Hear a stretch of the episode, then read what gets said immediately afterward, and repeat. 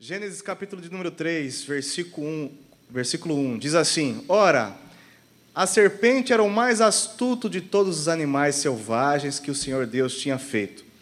E ela perguntou à mulher: Foi, foi isso mesmo que Deus disse? Não comam de nenhum fruto da árvore do jardim? Passa. Respondeu a mulher, a serpente: Podemos comer do fruto das árvores do jardim. Mas Deus disse: Não comam do fruto da árvore do jardim, nem toquem nele, do contrário, vocês morrerão. Para aqui um instante. Eu quero falar com vocês hoje sobre pessoas que relativizam o que está posto na palavra de Deus. Sobre relativizar a palavra, sobre interpretações abertas demais da palavra de Deus. O fruto da árvore que está no meio do jardim. Eu me lembrei até que o Felipe deu uma mensagem aqui outro dia, eu estava me lembrando sobre isso. Porque Deus ele não nos poupa do pecado, ele não nos poupa de ofertas, ele não nos poupa de propostas, ele não nos poupa de nós estarmos expostos a situações, Deus não vai nos poupar disso. Deus não vai poupar você de ouvir muitas coisas, Deus não vai poupar você de muitas informações, como Deus não poupou esse casal, Adão e Eva, de receberem essa proposta, de receberem essa proposta. Como é que é que Deus mesmo disse? Porque quando você recebe uma orientação, ou quando Deus fala com você na palavra de Deus, porque nós temos que aprender a ter um relacionamento pessoal com Deus na palavra. Porque nós não precisamos de mediador. Tem gente que só faz as coisas se um líder falar, se um pastor falar. Mas o que Deus fala com você na palavra? Porque a Bíblia diz que só existe um mediador, e mediador entre nós e Deus é quem? Quem que é? É São Ítalo? É? Não, é Jesus Cristo. E quem é Jesus? A palavra de Deus. Nós temos que aprender com a palavra de Deus. Temos que aprofundar na palavra de Deus, olhar um versículo, ver mais de uma tradução, pesquisar, aprofundar, porque isso é relacionamento com Deus. Isso é relacionamento com a Sua palavra. Quando nós temos esse relacionamento, nós não somos levados em roda por qualquer conversinha boba. Não somos levados em roda por qualquer conversinha. Chega num. Tem alguém da Adventista aqui? Tem alguém que já foi da Adventista? Alguém? Toda pessoa que entra na Adventista é manual. Vai questionar o sábado pra, com essa pessoa se, ela, se você não tem preparo para você ver. Pessoa está na ponta da área. Por quê? Eles são preparados para isso. Quando questionam a sua fé, você não, não, não reage, você não, não fala, não explica, não se impõe, não se coloca como alguém que é de Deus, e o quanto é importante e quanto é bom ser de Deus. E pior do que isso, quando questionam a sua fé, principalmente lá na sua escola, na sua faculdade, pela patrulha, né? Você sabe do que eu estou falando? Você fica de canto. E alguém te fala, o que, que você foi orientado mesmo? Porque foi isso que aconteceu com Adão e Eva. Olha só. Volta o versículo anterior. Desde o 1, por favor. Volta lá para nós. A serpente era o quê? O mais astuto de todos os animais selvagens que o Senhor Deus tinha feito. E ela perguntou à mulher: Foi isso mesmo que Deus disse? Ou seja, como é que é mesmo que te orientaram? Como é, como é mesmo que você aprendeu lá na sua igreja, lá, lá com aquele pessoal lá? E principalmente no que você leu nas Escrituras? Esse é o primeiro exemplo de alguém que relativiza a palavra de Deus. Porque o Deus disse: se comer, morrerão. Deus não deu espaço para outra interpretação morte espiritual e morte física. Ambas as mortes estavam contidas aí. Deus não deu espaço para outra interpretação, mas sempre vem alguém para o quê? Relativizar, abrir o leque para quê? Para te enganar. Para pescar você para um outro entendimento. Para com astúcia mexer com os seus sentidos, mexer com a simplicidade com a qual você foi alcançado pelo evangelho. Apesar de sermos de Jesus, ou que bom que somos de Jesus, isso não fez de nós uma planta que não pensamos, somos cabeças pensantes, e é por isso que somos de Jesus. Diga glória a Deus. Não deixe que hostilizem a sua fé ou que diminua a sua fé, como se isso fosse coisa de pessoas que não, que não estudam, que não leem. Pelo contrário. Existe um camarada chamado Augusto Cury. Conhecem? Quem conhece Augusto Cury? Esse camarada, que fala muita coisa boa, ele é fundador da Sociedade Brasileira de Inteligência. Ele é reconhecido mundialmente, tem vários livros best-seller, vários. É um camarada que fala muita coisa proveitosa, muita coisa boa. E esse camarada tem uma história que eu acho fantástica. É vídeo, isso aí não é conversinha, não. Ele estava escrevendo um livro dizendo: Vou refutar todo esse evangelho. Vou refutar toda essa conversinha fiada desses crentes. E ele, enquanto entendedor da mente humana, entendedor do que se passa nas emoções, nos pensamentos das pessoas, ele disse: Isso aqui é divino, porque ainda que fosse mentira, uma mente humana não é capaz de sugerir isso aqui. Sugerir essas reações, sugerir essas palavras, sugerir esse comportamento. Então, isso aqui é real. Então, o estudo também traz a verdade, porque foi Deus que criou todas essas coisas. Diga amém, pessoal? Então, por isso que é importante você se aprofundar na palavra de Deus. Por isso que é importante você se aprofundar no relacionamento pessoal com Deus com muitas orientações, sim, mas sem mediadores. Lê a palavra de Deus. Crie um relacionamento com isso. Porque quando questionarem a sua fé, você não vai conseguir dar espaço para essas pessoas relativizarem aquilo que Deus já falou com você. Olha o que diz o texto. Ora, a serpente era o mais astuto de todos os animais selvagens que o Senhor Deus tinha feito. E ela perguntou à mulher: Foi isto mesmo que Deus disse? Não comam de nenhum fruto das árvores do jardim? Passa. Respondeu a mulher à serpente: Podemos comer do fruto das árvores do jardim. Mas Deus disse: Não comam do fruto da árvore que está no meio do jardim, nem, com, nem toquem nele, do contrário vocês morrerão. Parece o jovem que recebe uma orientação aqui sobre santidade e vai para a escola e, né?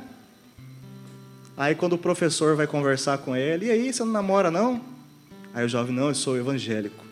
Assim que é a resposta, né? A maioria, assim. Aí o professor começa a querer com, falar um monte de, de abobrinha, né?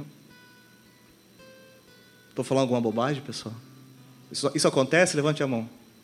E aí isso é a hora de você se colocar e falar: e por que, que, o, que o certo é sair pegando? Questione seu professor. Nessas coisas, sim, questione. Que professor está na sala de aula para ensinar geografia, matemática, biologia, que mais? Física, história. História é perigoso, viu? Tomar cuidado. Porque muitos querem reescrever a história. Muitos querem reescrever a história. Não pense que quando você entra num site online de informação, que aquilo é a verdade absoluta. Olhe outras fontes. Não seja um alienado, não seja uma pessoa levada por qualquer meia dúzia de patrulheiros. Diga amém, gente. Eu falo mesmo, gente, tem que falar, ué. Se eu não falar, quem vai falar? Então se aprofunde, questione, mas por que, que eu deveria estar pegando aqui, pegando ali? Ah, mas porque você tem que curtir a vida. E quem disse que curtir a vida é isso? Ah, mas você tem que. É quem disse que tem que fazer isso? Por que, que o padrão imposto pelos homens é o correto e o padrão bíblico não é? Questiona, fala. Você vai deixar as pessoas sem resposta. Aí você faz uma pergunta: e o seu casamento deu certo? Ah, porque. É, é, é, então, é porque eu conheço várias pessoas que fizeram tudo na presença de Deus e estão casadas até hoje. Peita mesmo, irmão. Quem já passou por situações constrangedoras assim na escola? Alguém? Jovens, fala comigo. Quem já passou? Levante a mão. Principalmente quem estuda na, nos institutos federais e nas faculdades federais. Ah, isso não acontece não. Tá, então tá bom. Então vai, vai lá na UFMT. Eu estou falando para todo mundo ouvir. Vá na UFMT vai fazer a faculdade lá de História, de Filosofia, aí depois você vai fazer um trabalho de conclusão de curso usando, usando Olavo de Carvalho como referência teórica. Faça isso. Vamos ver se você vai achar orientador. Diga glória a Deus, pessoal. Não aceite que relativizem a sua fé. Não aceitem que aceitem, não aceitem que relativizem a sua fé, porque quando Adão e Eva receberam essa informação, a serpente, que aí era seu é o primeiro relativismo que acontecia. É o que ela disse. Mas Deus disse: Não comam do fruto da árvore que está no meio do jardim, nem toquem nele, do contrário vocês morrerão. Passa. Disse a serpente à mulher: Certamente não morrerão. Olha o tamanho desse antagonismo, olha o tamanho dessa discrepância. Deus disse: Certamente morrerão. E o que a serpente disse? Certamente não morrerão. Na verdade, não, é, não foi nem um relativismo, se você olhar ela simplesmente mudou a orientação, mas só que ela explicou. Porque toda pessoa que questiona a sua fé, ela não só questiona, ela vai explicar o porquê está questionando para te convencer e te arrastar. Principalmente se for uma pessoa que tem influência sobre a sua vida. Por isso que você tem que estar bem alicerçado na palavra de Deus. Porque muitos jovens, não são poucos, eu cuido de jovens há 13 anos. Eu sei o que eu estou falando. Já tive muitos jovens aqui que, quando forem estudar em, em alguns locais, e esses alguns eu cito nominalmente, IFMT, UFMT principalmente, e ficam com a cabeça meio mudada, uma cabeça meio alterada. Por quê? A geografia que alterou? Não, é essas coisas que eu estou falando para vocês. Muitos jovens começam a, a minar sua fé por causa disso, porque ele não pode se indispor com o professor, né? Ele não pode se indispor com os coleguinhas, com os amiguinhos, que na hora que você precisar, certamente não vão estar com você. Porque quem é seu amigo respeita as suas escolhas. E se você pensa diferente, o seu amigo tem que respeitar. Então, às vezes, muitos jovens lá na rodinha, lá no intervalo, lá, né? É porque esse fulano de tal, né? É porque não sei o quê. E a gente fica, né? É, é verdade. Vou dar um exemplo. É, Satanás é bom. É, é verdade. Tem muita gente que faz isso, sabe por quê? Para não ficar mal com os amigos, mas está de boa ficar mal com Deus. Está tranquilo ficar mal com Deus. Sabe por que, que não se importa de ficar mal com Deus? Porque não existe um relacionamento anterior com Deus. Por isso que não se importa. Porque com toda pessoa que você tem relacionamento, você se importa com o que ela pensa. E por isso, que quando você conhece a Deus de verdade e você está por aí, sem ninguém te vendo, você não faz besteira porque você se importa com o que Deus pensa de alguma coisa. E é isso que conta. Isso não está ligado a instituições, isso não está ligado a candeeiro, a JQV, está ligado a relacionamento com Deus. Quem está entendendo até aqui, diga amém. Nós temos que nos preparar para essa vida lá fora, porque nós vivemos um momento onde a cultura está espremendo o povo de Deus na parede. Então, se você não se posicionar, você vai ser tragado. Se posicione em favor da sã doutrina. Se posicione a favor da sã doutrina. É tão grave isso que já, você já vê pastores falando Essas igrejas pós-modernas aí, principalmente. Ah, tá noivo, você já pode ir para a cama. Porque você já vai casar, você já tem uma, um compromisso. Quem disse? Ah, o pastor fulano. E a palavra diz o quê? É a palavra, gente. Quem, quem tem que dizer como são as coisas é o Senhor Jesus. Se alguma coisa é ensinada fora da palavra, como o apóstolo Paulo disse, seja anátema. Ele disse: lá no livro de Gálatas: Se eu mesmo, ou um anjo do céu, vos, vos ensinar outro evangelho além do que já está posto, que seja anátema, que seja maldito. Não é para você chamar a pessoa de maldita, não precisa, tá, gente? Mas se posicione como jovem de Deus que você é, como pessoa de Deus que você é. Se posicione. Olha o que a serpente fez. Deus disse: certamente morrerá se comer. Olha que a serpente falou: certamente não morrerão. Que voz você tem escutado, meu irmão? Quando Jesus chamou os seus discípulos, e todos nós fomos chamados para sermos discípulos de Jesus. Isso é algo para todos. Nem todos foram chamados para ser obreiros, nem todos foram chamados para ser pastores, mas todos fomos chamados para ser discípulos.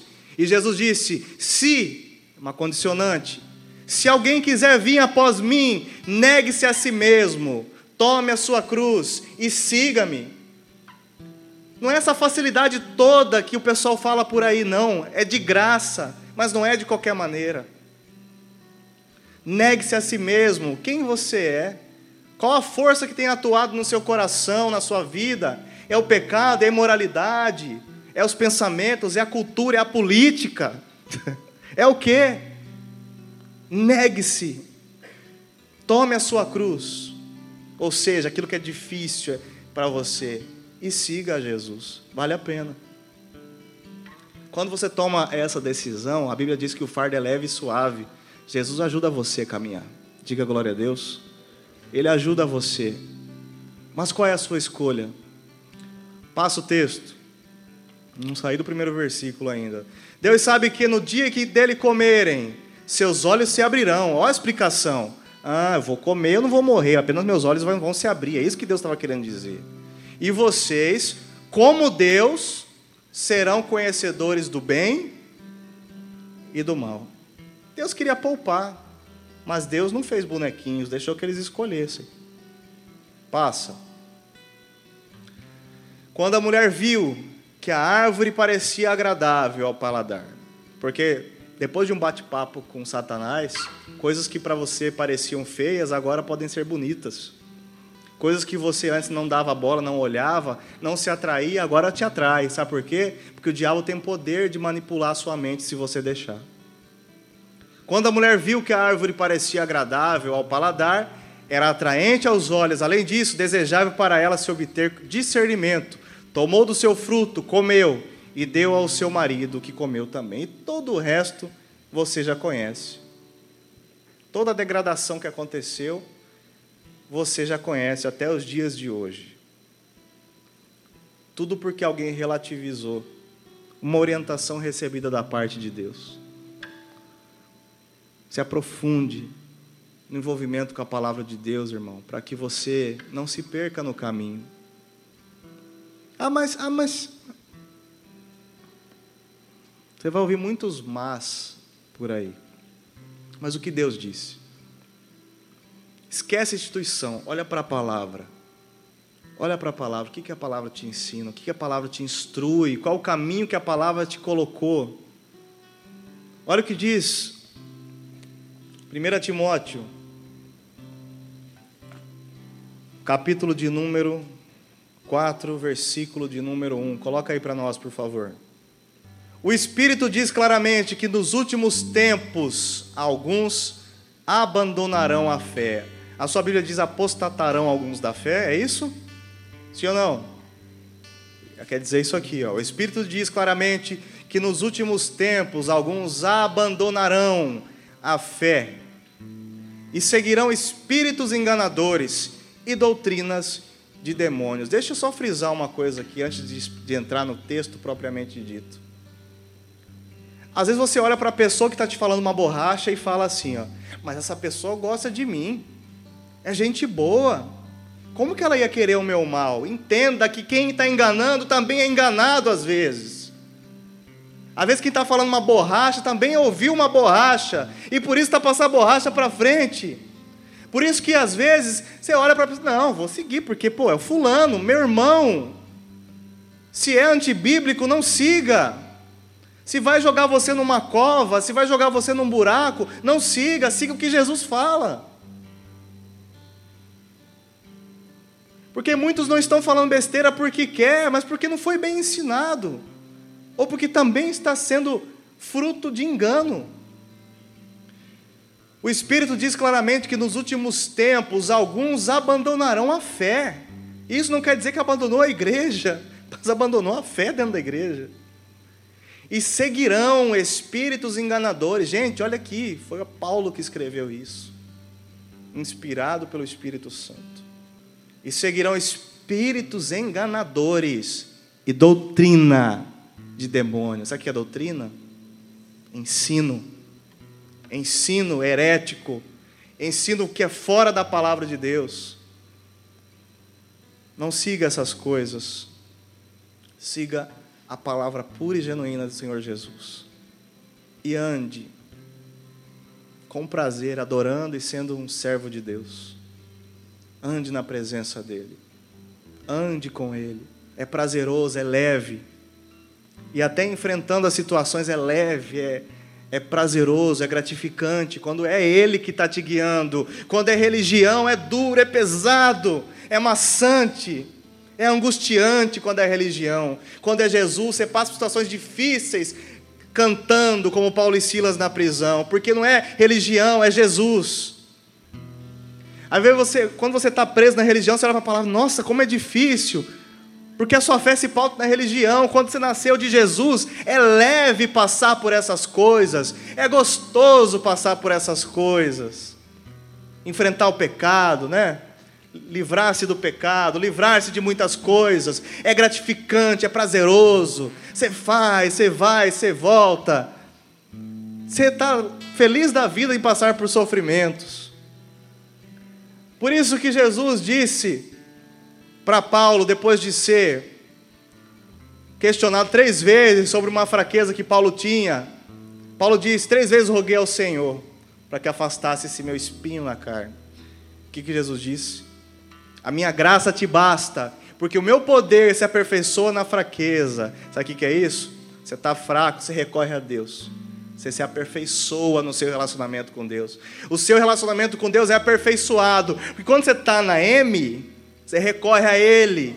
E você cria vínculo com Deus. E toda vez que você precisa dele, você recorre a Ele, a Ele e vai melhorando esse vínculo com Ele. Vai melhorando esse relacionamento com Ele. Porque quantas pessoas que se tornaram próximas de você, depois que você passou muitos perrengues, muitas coisas, ao longo de anos, é uma pessoa que você tem relacionamento, tem profundidade, você fala uma coisa séria para essa pessoa, porque foi uma amizade construída, mas isso nós não construímos com Deus. Nós construímos com os amigos, mas com Jesus não. Temos um monte de mediadores, Jesus não. Estava até vendo uma pregação esses dias, nós, às vezes reclamamos de alguns católicos, que, que, católicos, né? Que tem ídolos mortos. Nós temos ídolos vivos. Qual a diferença? Jesus tem que ser o centro de todas as coisas. O maior prazer nosso deve ser andar na presença do Senhor Jesus. E andar na presença dele, essa palavra ficou tão tão banal que a gente não entende isso, e andar na presença dele é prazeroso. Olha para o seu irmão à sua direita e à sua esquerda e diz assim: é prazeroso andar com Jesus. Diz para eles: é prazeroso. Se não está sendo prazeroso, é porque não é Jesus, é religião. Ah, mas é porque problema faz parte, sim, mas você já se sentiu em paz na guerra? Parece um contrassenso, mas não é. Existe paz na guerra quando você está bem com aquele que te alistou para combater o bom combate. Ande na presença de Deus. Ande na presença dEle. Ande na presença dEle e ser perfeito. Ah, mas eu errei. Está mal porque errou? Louve a Deus por isso. Porque se você não tivesse Jesus, você estaria numa boa por ter errado. Ande na presença de Deus. Para a gente terminar, 2 Timóteo 4, 3.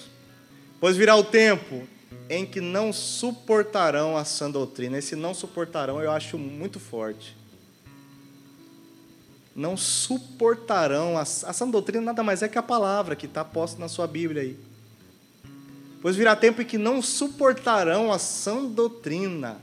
Ao contrário, senti, sentindo coceira nos ouvidos, juntarão mestres para si mesmo, segundo os seus próprios desejos. A pessoa já não escuta o que lhe confronta para mudar, a pessoa escuta aquilo que assina embaixo nos seus pecados. A pessoa já não olha para aquilo e fala: preciso de correção. Não, ela procura pregadores, procura situações, lugares em que o seu pecado não é confrontado.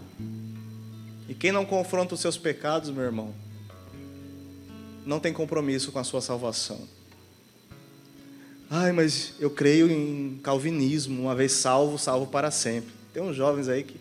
Até se você crê nisso, meu irmão, a maior evidência da salvação é santidade. Se você não se importa com a santidade, até se você crê nessa doutrina, você não está salvo. Porque evidência de salvação é santidade. Melhor do que isso, santificação, processo. Todo dia você quer melhorar, você quer santificar. Porque santidade é uma coisa, dá passa uma ideia de, de algo estático, né? Santidade. Não, santificação, eu gosto de falar isso. Santificação. Porque é um processo. Você se importa com quem te chamou, que está lá na frente, você vai indo, ó. Saiu do caminho, você volta. Isso é santificação. Isso é vida com Deus. Isso te leva à salvação.